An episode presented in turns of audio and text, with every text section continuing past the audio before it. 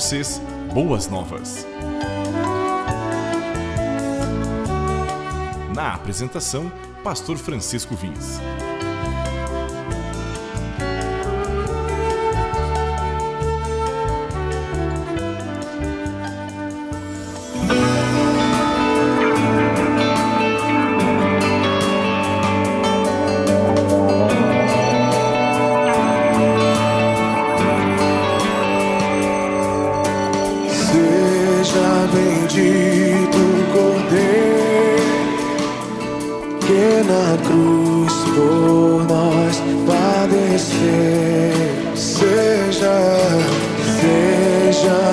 bendito, seu sangue que por nós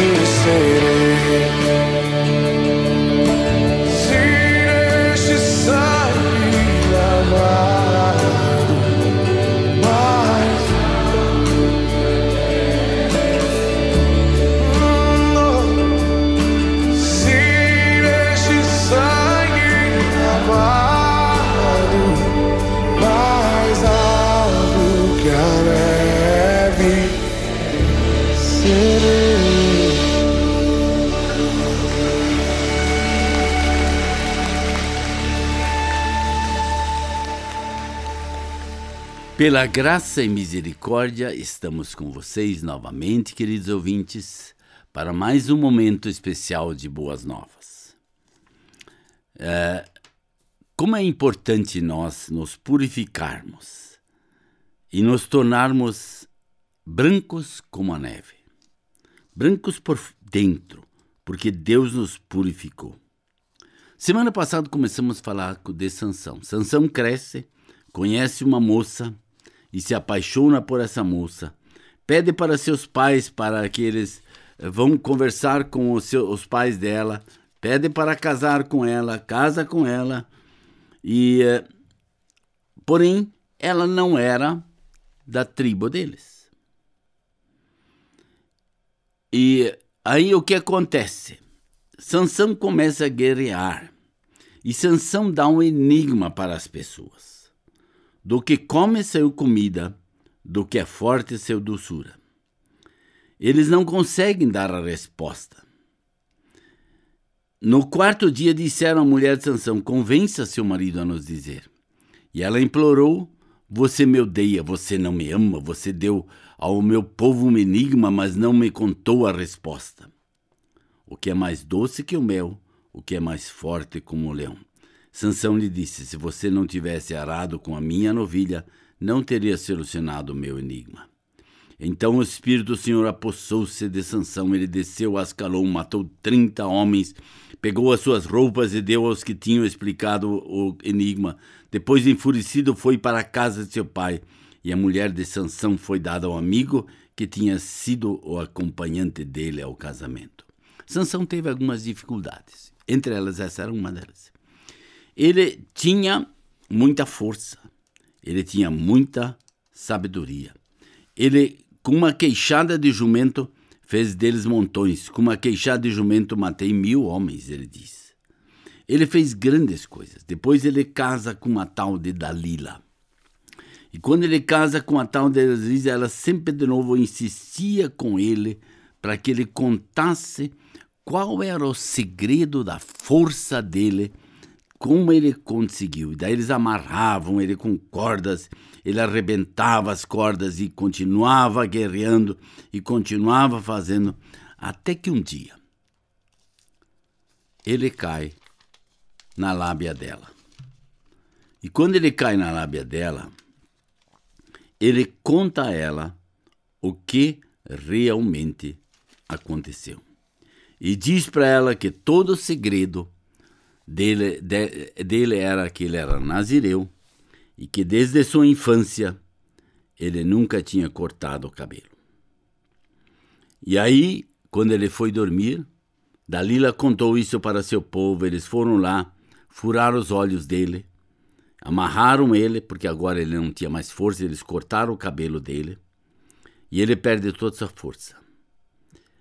E aí os líderes filisteus se reuniram para oferecer um grande sacrifício a seu deus Dagon e para festejar, comemorando o que tinha acontecido e aí entregando tudo isso. E um, daí diz nos versículo 27, homens e mulheres lotavam o templo no capítulo 16, todos os líderes dos filisteus estavam presentes. E no alto e na galeria havia cerca de três mil homens e mulheres vendo a Sansão que os divertia. E Sansão orou ao Senhor, ó soberano Deus e aí eu gosto dessa frase. Por essa é uma das frases que eu gosto na Bíblia. Ó soberano Deus, lembra-te de mim. Ó Deus, eu te suplico que me des força mais uma vez e faz com que eu me vingue dos filisteus por causa dos meus dois olhos. Então Sansão forçou as duas colunas, as derrubou e matou aquele povo todo. Ele foi um homem que conquistou a sua maior vitória na hora da sua morte. Na hora da sua morte, ele fez algo maravilhoso, mas ele precisou morrer junto, porque ele não havia sido fiel naquilo que Deus tinha pedido para que ele fosse, que ele não cortasse, que ele não contasse o seu segredo, que ele guardasse isso para si, que ele andasse com o Senhor, que ele vivesse com o Senhor. Deus nos dá tarefas. Qual a tua tarefa? Por que precisa sair contando para todo mundo? Faça teu trabalho. Deixa Deus ser glorificado. Nós queremos ser glorificados através daquilo que nós fazemos? Não. Nós não precisamos ser glorificados por nada, porque tudo que nós fazemos é para a glória de Deus. Pelo menos deveria ser. Só que nós, seres humanos, muitas vezes buscamos a nossa glória em vez de buscar a glória do nosso Criador e Salvador Jesus Cristo. Por isto, nós precisamos aprender na nossa vida olhar para a cruz, porque somente na cruz é que nós podemos nos gloriar, porque lá morreu o nosso Salvador, lá morreu aquele que deu a sua vida por nós. Por isso, a cruz foi muito rude com ele, mas trouxe a nós a verdadeira salvação.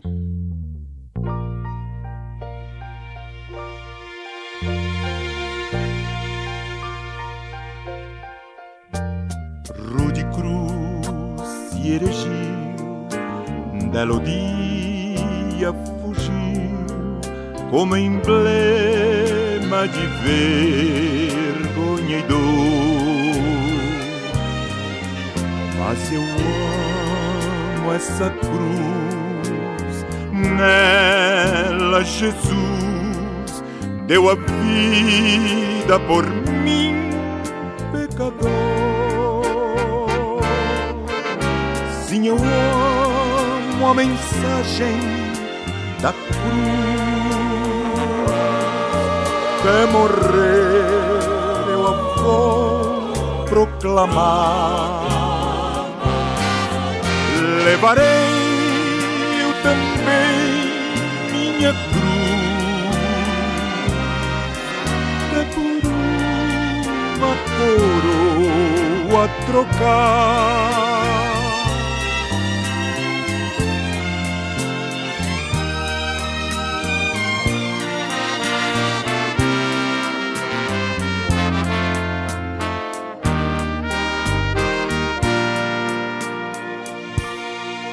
Eu aqui com Jesus, a vergonha da cruz, quero sempre levar e sofrer. Cristo vem me buscar e com ele no lar uma parte na glória hei de ter. Sim, eu amo a mensagem da cruz. Até morrer eu a vou proclamar. Levarei eu também minha cruz. É por uma coroa trocar.